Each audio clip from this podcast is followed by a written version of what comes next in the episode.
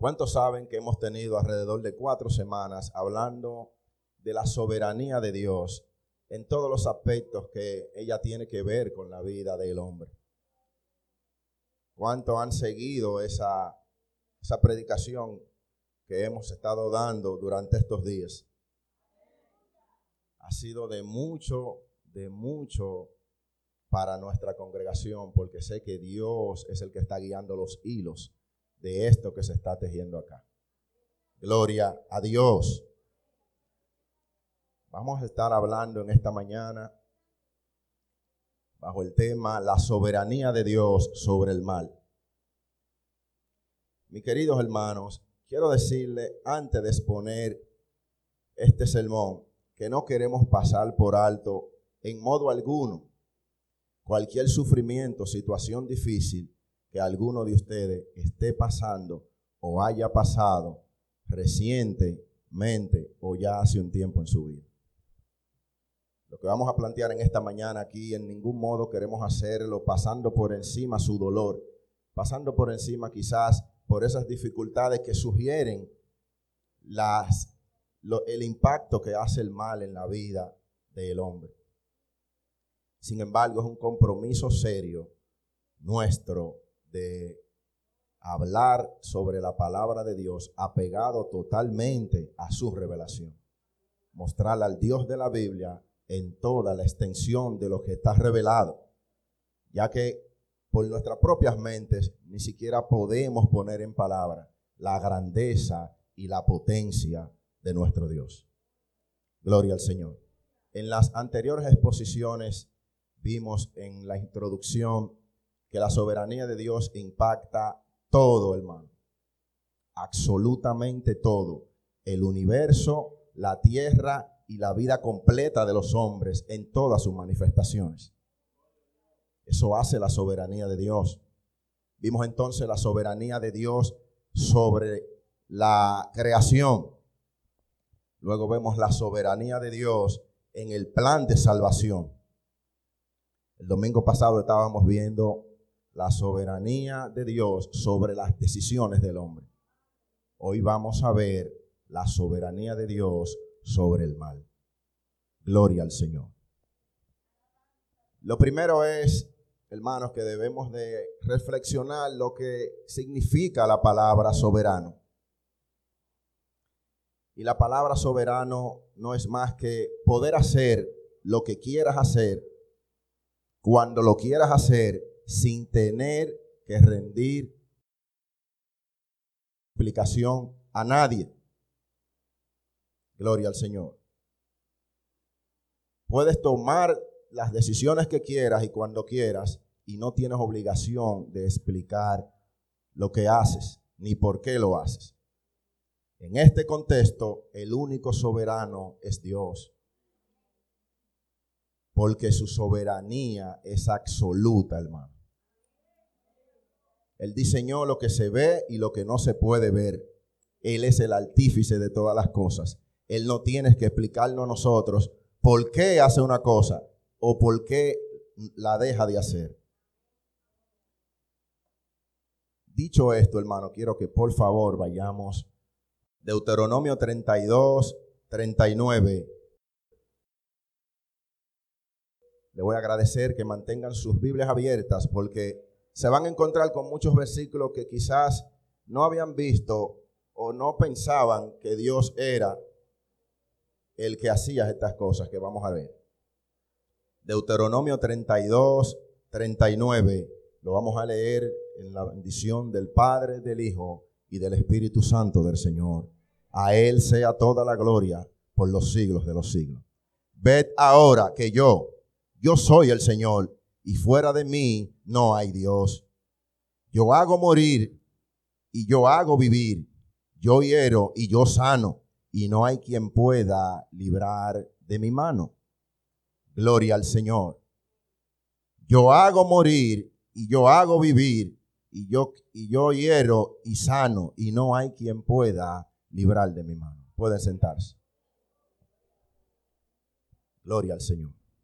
Yo no sé si a ustedes como a mí me impactó este versículo cuando él empieza a describir las cosas que él hace, él dice, yo hago morir y yo hago vivir. Yo hiero y yo sano.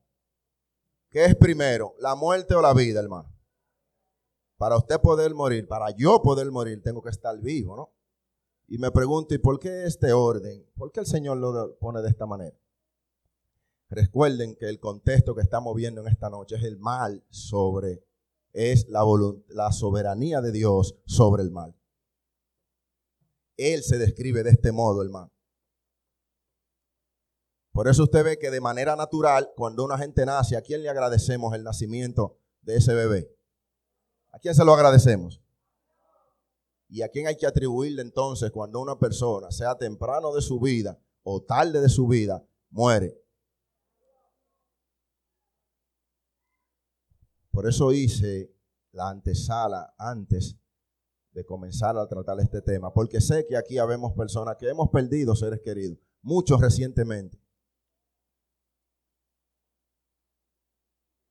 Pero hay un compromiso de decir las cosas como están en la palabra de Dios.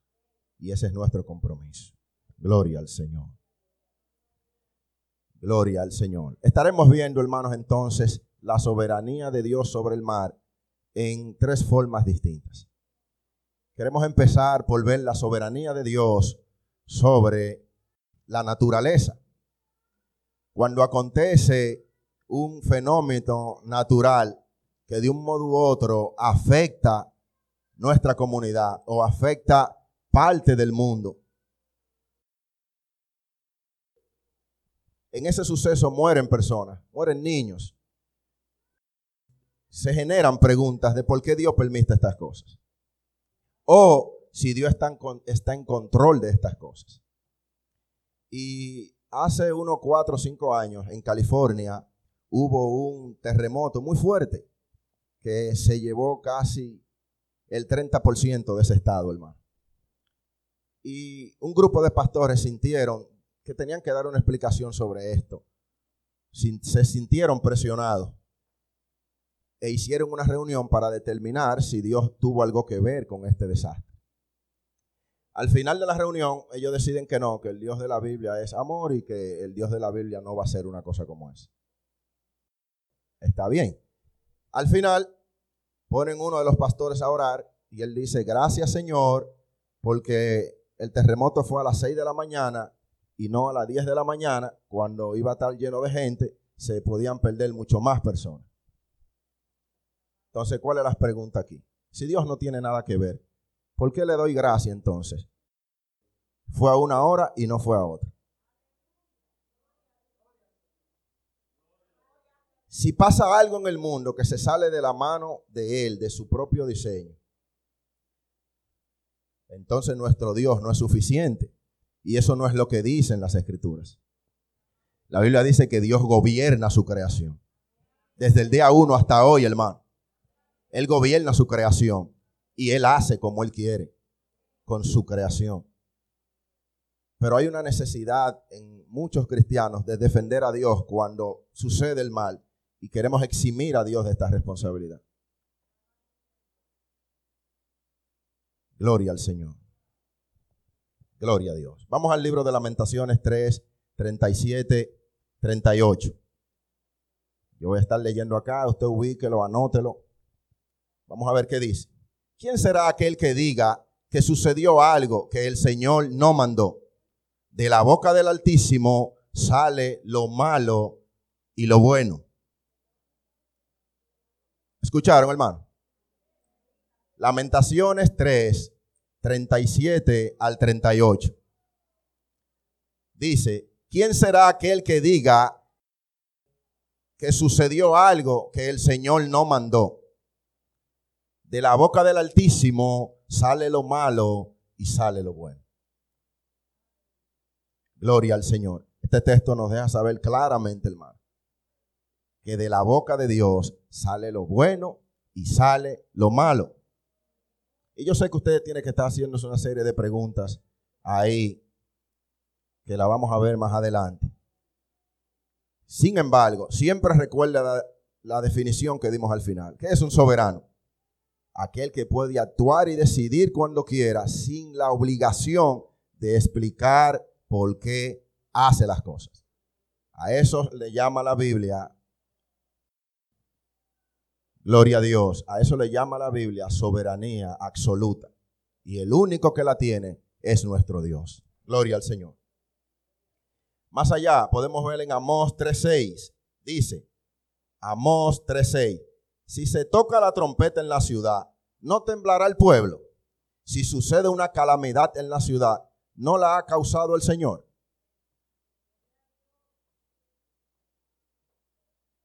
Hermano, cuando pasa un desastre natural, cuando viene una inundación, cuando pasan cualquiera de estas cosas, hermano, es porque Dios lo ha permitido. Hay un versículo donde el Señor le dice al mal, este es tu límite y no lo traspasarás. Hermano, ¿qué es un tsunami? Un tsunami es cuando el mal entra al territorio que no le corresponde, entra a lo que se entiende como tierra. Eso es un tsunami. Cuando pasa un tsunami, hermano, de una manera u de otra, el Señor permite eso. El Señor, el Dios creador de los cielos y la tierra, le permite al mal violar el límite. Él no puede hacerlo solo. Gloria al Señor. Ustedes saben que en el principio, cuando entró el pecado, por la decisión errada del hombre, la tierra quedó maldita. Y gime hasta hoy por ser liberada por nuestra causa. Eso desencadena los desastres naturales que estamos viendo al día de hoy. Gloria al Señor. Gloria al Señor. Hay otro mal que acontece en la tierra y es el mal generado por Satanás y sus demonios. Pero vamos a ver qué dice Marcos 5:13, hablando Jesús mismo. Marcos 5:13. Y él les dio permiso, y saliendo los espíritus inmundos entraron en los cerdos y la piara, unos dos mil, se precipitó por el, por el despeñadero al mal. Y en el mal se ahogaron. Oiga cómo empieza este versículo. Y él les dio permiso. Hermano, cuando Satanás obra en maldad, o escuchen, escúchenlo bien. Cuando Satanás obra en maldad, de un modo u otro, el Señor se lo permite. Satanás no puede hacerte ningún daño. Por eso es que no podemos dejarnos llevar a veces de algunas canciones que suenan bonitas y todo eso. Pero mire, su familia, su salud, su bienestar, ni usted ni yo tenemos nada que arrebatarle a Satanás. Porque todo el bien que nosotros tenemos lo recibimos del Señor. Cuando Satanás hace algo que de un modo u otro le pica cerca a usted, hermano, el Dios de los cielos se lo permitió, hermano. Déjeme decirle algo, hermano. Si Satanás pudiera hacer algo sin el permiso de Dios, ya lo hubiera hecho. Pero no lo hubiera hecho conmigo, hermano. Lo hubiera hecho con usted y con la humanidad.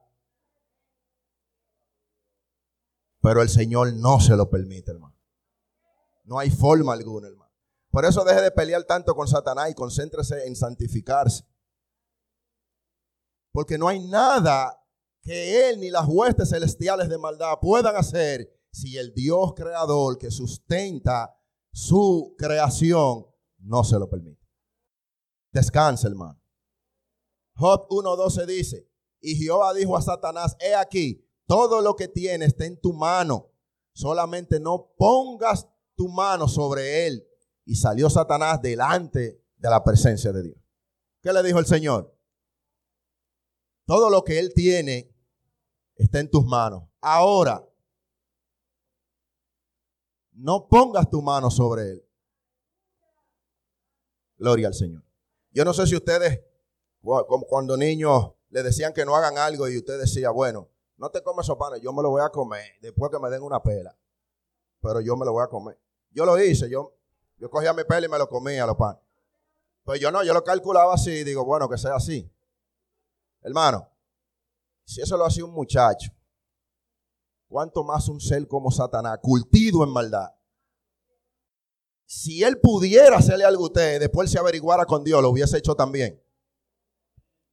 Pero es que no puede, hermano. Parece que la autoridad que está por encima de él es demasiada grande, hermano. Que no puede. No puede tocarte a ti, no puede tocarme a mí. No puede. Y eso en esta mañana tiene que traernos tranquilidad a todos nosotros, hermano. Las huestes celestiales, mire, la tercera parte de los ángeles que fueron desterrados hacia abajo, en fila uno por uno, no pueden tocar a un hijo de Dios. Porque el Dios creador de todo lo que existe no se lo permite. Gloria al Señor. En Lucas 22, 31 dice, dijo también el Señor, Simón, Simón, he aquí, Satanás os ha pedido para zarandearlo como a trigo.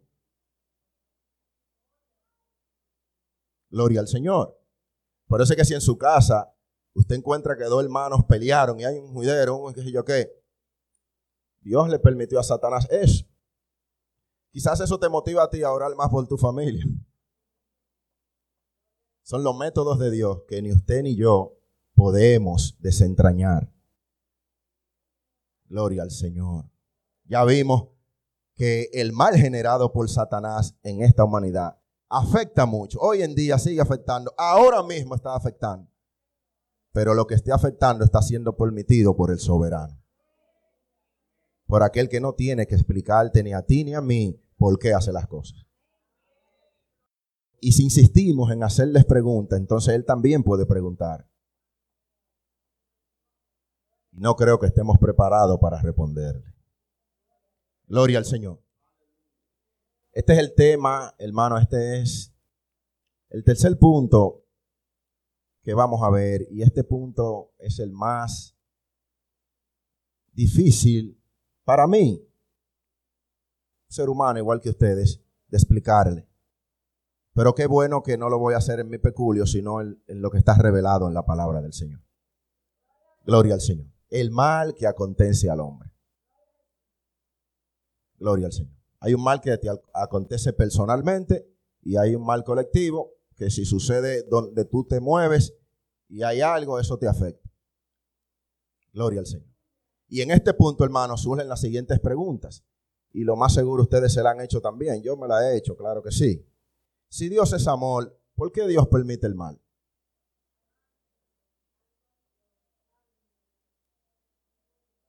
Si Dios creó todo lo que existe, entonces Dios creó el mal.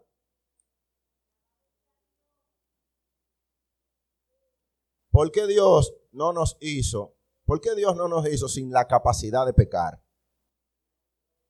En otras palabras, de desobedecer. No hubiese hecho perfecto, no desobedecemos, no hay pecado, no hay maldad. Ese era el mundo que Dios tenía que hacer. Dice el hombre. Gloria al Señor. ¿Por qué Dios permite la muerte de niños inocentes? Ese es su Dios, hermano. Adórelo. Él permite eso, adore a Dios. Él es su Dios, no tenga, no tenga miedo de eso. No sienta que usted tiene un Dios villano por eso. Vamos a ver que no es así. Al contrario, hermano. Gloria al Señor. Porque Dios permite, más sencillo aquí, que yo pierda mi trabajo. Cuando sabe que yo soy que le compro el tratamiento a mi mamá que tiene una enfermedad terminal.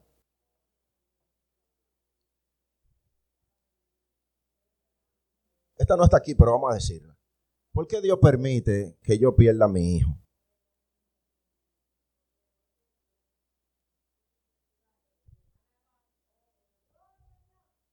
¿Dónde está Dios cuando pasa un desastre natural? Son las preguntas que el ser humano se hace continuamente. Gloria al Señor. Vamos a tratar de explicar esto de la siguiente forma, hermano. Las tres primeras preguntas. Si Dios es amor, ¿por qué permite el mal? si Dios creó todo lo que existe, ¿creó Dios entonces el mal? ¿Y por qué Dios no nos hizo sin la capacidad de pecar? Hubiese estado solucionado el problema. ¿Cuántos dicen amén a eso? No digan amén. No digan amén a eso, hermano, porque como está hecho, el que lo hizo como está hecho, hermano, que es la mente, maestro. La Biblia dice que sus pensamientos son más altos que los nuestros. Que sus propósitos son eternos. Gloria al Señor. Entonces, si Dios no hubiese hecho sin pecar, hubiese sido la solución entonces. Gloria al Señor. Miren, Dios creó al hombre. Dios creó al hombre con la facultad de poder tomar decisiones. Lo pone en el huerto del Edén y le dicen, de, come de todos estos árboles, de este no come. De este no coma. Lo que Dios está haciendo aquí, hermano, que a pesar de saber que podía hacerlo como máquinas que le obedezcan sí o sí, Él quiso mostrar su amor, hermano. Porque el vínculo que Él quiere con usted y conmigo no es obligado. ¿Me van entendiendo? Dios no quiere eso. Le voy a poner un ejemplo. Cuando usted le da su celular para que prenda, ¿qué él hace? Y cuando usted la para que apague, quiere una foto, él hace todo lo que usted le, pide. ¿Verdad? Ahora, una pregunta. ¿Su celular le ama? Le pregunto, puede ser, parece una pregunta tonta, pero no es una pregunta tonta. ¿Le ama su celular, hermano? Entonces, imagínese que Dios nos crea a nosotros de este modo. ¿Cuál es el vínculo? De esta otra forma. Ahí está Joel con su esposa. Joel, ¿usted se sentiría bien que su esposa lo quiera a usted porque obligado? Usted quiere que le guarden un cafecito, que haya, ¿verdad? Esa es la idea del Señor, hermano. Él pudo habernos hecho de esa forma, pero Él quiso que sea así, hermano. Para que el vínculo de Él con el hombre sea basado en el amor. Hermano. Y usted me va a decir ahora, sí, Isael, pero si él sabía que íbamos a pecar, entonces, eh, ¿por qué no hizo? Está bien, pero acuérdate que él sabía que tú ibas a pecar y precisamente por eso trazó un plan de redención para salvarlo. Ejemplo, las madres que protegen muchísimo a sus hijos. Ahí está mi mamá. Si ella va a salir, me dice, mira, ahí hay tres panes.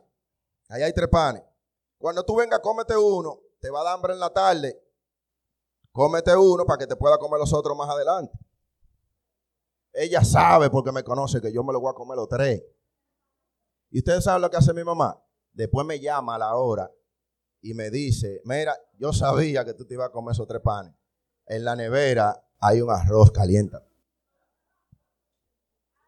Y suena jocoso, hermanos, pero Dios realmente lo sabe todo. Si usted me plantea, si Él lo sabe todo, Dios sabía que el hombre iba a pecar. Hey, Dios, la soberanía de Dios, aprendimos el domingo pasado, que no invalida las decisiones del hombre. La soberanía de Dios no invalida las decisiones del hombre. El poder de Dios es tan grande que una decisión errada de un hombre, Dios la trastorna para que sea para bien. Pero a veces Dios deja y permite que esa decisión cause su efecto para mostrar su amor. Ahora, en el proceso de salvación, ¿a quién mandó Dios? Podemos decir que vino el mismo, ¿no? Hermano, vemos claro que Dios creó al, mundo en este contexto porque Él quiso. Y vemos que no hay injusticia en Dios en esto. Gloria al Señor.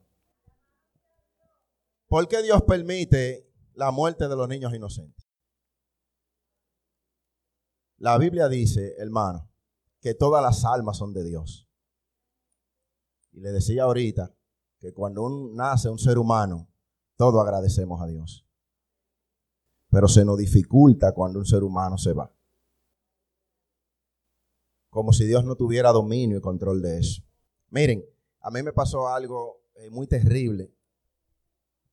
Yo estaba lejos, lejos de mi casa, muy lejos. Y mi esposa me llama dando gritos y desesperada y uno se imagina lo peor. Pero traté de estar tranquilo. Y me dice que mi hijo más pequeño, Aarón, se dio un golpe tan fuerte en la cabeza que él no responde. Y empezando a hablar conmigo calmada, se empezó a desesperar. Ya imagínense ustedes cómo estaba yo donde estaba. Digo, bueno, Señor, digo, yo no puedo ir. Si yo voy, se complica. Empecé a llamar a Manuel, no pude contactarme. Gracias a Dios por los hermanos. Llamé a mi hermano Eliezer y le dije, mira, tráeme el niño a la clínica. Yo me voy a acercar a la clínica. Yo, como ella me llama así, todavía está llorando y eso. Todavía yo estoy un poco escéptico porque yo sé que a veces las madres, en su gran amor, a veces, para los ojos del hombre, exageran un poco. Eso es para los ojos nuestros, no quiere decir que ya lo hagan, ¿no? La cuestión es, la cuestión es que cuando llega mi hermano con mi hijo, él me llama, me, me turbado, entro al niño que hoy salgo, me dice, mire Isabel, yo no me paré en otra clínica, yo no sé ni cómo, pero ese niño se fue. Porque le hacían así, el niño no respondía. Cuando a mí me dijeron eso, yo venía en la 27 rápido y me acordé de eso y mi oración fue la siguiente, hermano. Dije, Señor, tú eres el dador de la vida. En vez de uno, me diste tres. Si tú te quieres llevar a Aarón, Señor, está bien. Pero si tú me preguntas, Señor, déjamelo un ratito más. Un poquito, Señor.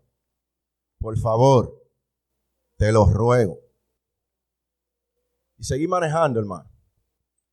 Y llegué a la clínica y vi a mi hijo, hermano, más vivo que como está ahora. Y me acordé de Hot, hermano. Miren, yo le voy a confesar a ustedes algo muy personal de mi parte, y es que el temor más grande que yo tengo en esta tierra, yo se lo voy a revelar a ustedes. Y esto es como humano, Dios ha salvado mi alma y, y mi familia. Pero mi temor más grande es perder a mi mamá. Solo Dios sabe. El amor que yo siento por mi mamá. Gloria a Dios. Pero tú eres soberano. Pero tú hiciste los cielos y la tierra, Señor. Tú eres nuestro Dios. Y le digo, Señor, este es mi temor humanamente. Yo te lo entrego en las manos. Un día quizás me tocará, pero lo que el Señor me ha permitido vivir con mi madre no, no, tiene comparación. Estaré eternamente agradecido, hermano de Dios, por ello. Pero es un mal que tengo que pasar. Y este temor se fue esta semana estudiando esto, hermano. Porque él me dijo, yo me la voy a llevar a un sitio mejor cuando sea. Yo no la voy a dejar. Ella va a estar conmigo siempre. Donde ella va es un lugar celestial, mi hijo, tranquilo. Yo tengo todo previsto. Yo tengo todo previsto. Gloria a Dios. Y eso me ha hecho descansar en el Señor, hermano. Gloria a Dios. Gloria al Señor. Cuando yo preparaba este sermón, tenía dos personas en mi mente, sí o sí, en mi cabeza. La primera es la hermana Ibelice y la segunda es la hermana Cristina. Pero esta, este sermón terminará con las palabras que han hecho que ella hoy estén de pie y estén ahí. Gloria al Señor. El mal que acontece al hombre Deuteronomio 30, 19. Vamos a ver qué dice aquí, hermano. A los cielos y a la tierra llamo por testigo hoy contra vosotros que os he puesto delante la vida y la muerte, la bendición y la maldición. Escoge pues la vida para que vivas tú y tu descendencia. ¿Qué hizo el Señor, hermano? Él dice que Él pone delante de nosotros la vida y la muerte y pone la bendición y la maldición. Y te dice a ti y a mí, escoge pues la vida. ¿Qué está diciendo? Cuida tus decisiones. La que yo te regalé allá en el principio, cuida tus decisiones. Porque aunque Dios pueda trastornar nuestras decisiones para bien, Él lo hace con un grupo de personas que vamos a ver más adelante. No todos entran en que todas las cosas que acontecen le obran a bien. Gloria al Señor. Él dice que Él pone la vida y la muerte, Él pone la bendición y la maldición. Escoge. Pero no te deja así. En eso te da un consejo. Escoge la vida para que vivas tú y tu descendencia. Gloria al Señor. Romanos 5.8, hermano. Romanos 5.8. Mas Dios muestra su gran amor para con nosotros en que siendo pecadores, Cristo murió por nosotros. ¿Qué quiere decir, hermano? Para aquellos que dicen que por qué Dios no creó con la capacidad de pecar de un modo u otro, Dios te da la libertad de que tú elijas, pero a los que fallan, a los que han fallado, ya Él tenía el plan de redención. La Biblia dice que, eh, que Dios muestra su amor. O sea, yo te di la oportunidad de hacer el bien. Tú decidiste hacer el mal. Dios podía dejar eso hasta ahí con el hombre, hermano. Pero Él muestra, ¿qué dice la palabra? Más Dios muestra su amor. ¿Y qué dijimos ahorita? ¿Cuál es el vínculo que Dios quería establecer con el hombre cuando lo, lo crea? Él, Romanos dice, Dios muestra su amor. Hay un hilo conductual, hermano. Esto no son informaciones sueltas. Es el plan que Dios ha revelado en su palabra para usted y para mí. Gloria al Señor. En Job 5, 17 y 18, dice de esta manera, hermano. He aquí, Job 5, 17, 18. He aquí, bienaventurado el hombre a quien Dios castiga. Por tanto, no menosprecie la corrección del Todopoderoso, porque Él es quien hace la llaga y quien la vendará. Y ve, Dios es quien hace la llaga, Dios es quien la vendará. Gloria al Señor. Job 33, 29 dice, mire para qué, hermano. He aquí, oiga, ¿por qué Dios al hombre que ama castiga. Oiga, con la intención que Dios hace esto. He aquí todas estas cosas hace Dios dos y tres veces con el hombre. ¿Para qué? Para, que, para apartar su alma del sepulcro y para iluminarlo con la luz de los vivientes. Gloria al Señor. Gloria al Señor. He aquí todas estas cosas hace Dios dos y tres veces con el hombre para apartar su alma del sepulcro y para iluminarlo con la luz de los vivientes. Dios, a pesar de nuestras malas decisiones que han acarreado mar a la naturaleza en sí, que han acarreado mar a todo el mundo, Él Dios dos y tres veces llama la atención al hombre para evitar que su alma descienda al Señor. Gloria al Señor. Ese es nuestro Dios. Romanos 9:20. Mas antes, oh hombre, ¿quién eres tú para que atelques con Dios? Dirá el vaso de barro al que lo formó, ¿por qué me has hecho así? Dios es tan soberano que sabía que en la libertad que le ha dado al hombre hay hombres que van a hablar sin conocimiento y van a exhibirse como inteligentes cuando no son inteligentes, porque delante de Dios no hay inteligente. Gloria al Señor. Dios sabía que las preguntas que nos hicimos ahorita iban a salir de corazones necios y de corazones falta de entendimiento. El Señor dice que al humilde lo mira de cerca y al altivo si usted está errado en un conocimiento que no entiende algo de Dios, pero es simplemente que usted no sabe, no tiene el conocimiento, eso se transmite en humildad. Y si Dios quiere, lo saca de ese error. Pero si usted de manera altiva quiere cuestionar al que creó el universo, al cosmos, toda la creación completa, ese que hace eso, o yo si lo hago, tengo un problema grave. Porque el apóstol Pablo le dice a estos hombres, más antes, oh hombre, ¿quién eres tú para que atelques con Dios? O sea, para que discuta, para que entres en un debate con Dios. ¿Quién eres tú? Dirá el vaso de barro al que lo formó, ¿por qué me hiciste así? ¿Qué es lo que está diciendo, hermano? Si Manuel y yo salimos para un sitio, que él es que sabe dónde es que queda, yo, ¿qué yo tengo que hacer? Montarme ahí tranquilo hasta que él llegue. Por más vuelta que yo va a caer en el camino, yo no puedo cuestionarlo. ¿Y por qué por aquí? ¿Por qué por allá? Hermano, pero el que sabe llega él. Eso es lo que está diciendo con, esta, con este ejemplo del que el barro no puede decirle al alfabero qué forma me vas a dar. Ni usted ni yo podemos decirle a Dios la vida que queremos tener aquí. Porque de seguro nos equivocamos y nos perdemos. Y Él no quiere eso. Miren, nosotros estamos viendo en este mundo, ¿usted sabe lo que es este mundo? Al día de hoy, la parte de atrás de un tapiz. En un tapiz, hermano, hay más de 400 mil hilitos diferentes para poder formar una imagen, que es la que vemos por delante. ¿Sí o no?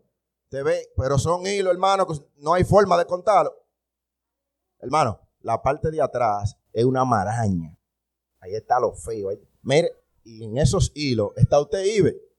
Estoy yo, esos hilitos no sabemos cómo van, la vuelta que están dando. Ahora, cuando eso lo voltean y le ponen el lado que se ve, ahí cambia la cosa. Entonces, wow. Y todo esto estaba haciendo Dios en este mundo para, para nosotros.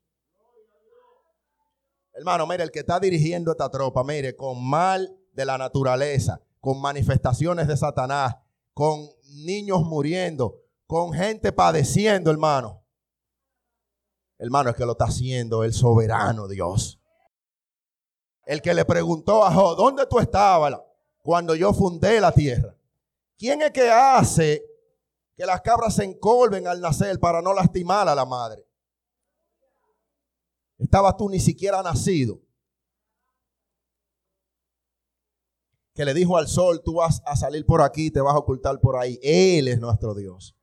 Él es soberano en todo lo que hace, en tu vida y en mi vida. Mi mamá a veces me dice, no voy a orar más por ti para que el Señor te dé un empleo. Y yo reflexionando digo, y ahí Manuel y yo nos reímos mucho con esto que voy a decir. Miren, pongámoslo de este modo. Si Dios quisiera, que yo tuviera un empleo y no lo tengo, eso quiere decir entonces que hay una fuerza mayor que Dios que se lo está impidiendo a Dios. Ahora, el Dios de la Biblia que usted y yo conocemos, es posible que acontezca esto. Entonces, ¿cuál es la conclusión de eso? De que el trabajo no está porque Él no ha querido. ¿Sí o no? Aplique eso para usted en su petición. Aplique eso en su vida, hermano. Hoy por hoy, lo que usted y yo estamos pidiendo, lo que anhelamos, sea espiritual o sea de esta tierra, si no ha sucedido, la providencia de Dios no lo va a permitir. Porque si Dios hubiese querido que su hijo estuviera vivo, estuviera aquí. Pero recuerde que Él es el Dios que hace los hijos. Cristina, si Dios hubiese querido que Edgar estuviera al, lado suyo, él estuviera aquí. Y es por la razón sencilla de que si Él lo determina, no hay ninguna fuerza humana ni sobrehumana que lo detenga. Pero quedan dudas en, en, ustedes dos todavía. Quedan dudas porque yo soy una madre, yo amo a mi hijo, yo quizás no le pude decir todo lo que quise. La Biblia dice que en aquel día el Señor enjugará todas las lágrimas de nuestros rostros. Y ahí entenderemos muchas cosas que hoy no entendemos. Y nos restará solamente glorificar y decirle, Santo, Santo, Santo, Santo, tú eres mi Dios, tú eres mi Dios y tú has hecho como quieres. Gloria al Señor. Dice Romanos 11:33, hermano. Oh profundidad de las riquezas, de la sabiduría y la ciencia de Dios. Esto es una exclamación del corazón.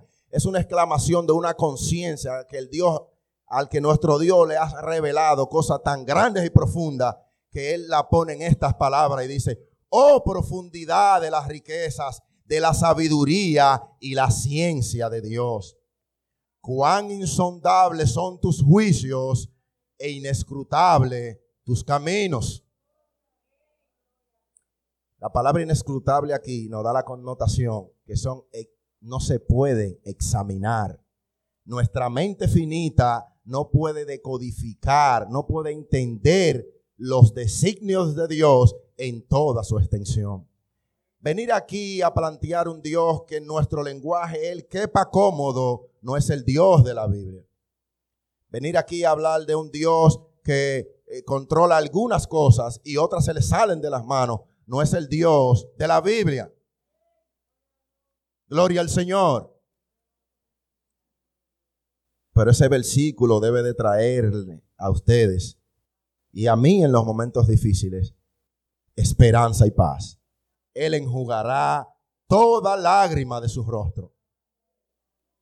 Y allá entenderemos lo que no entendemos aquí.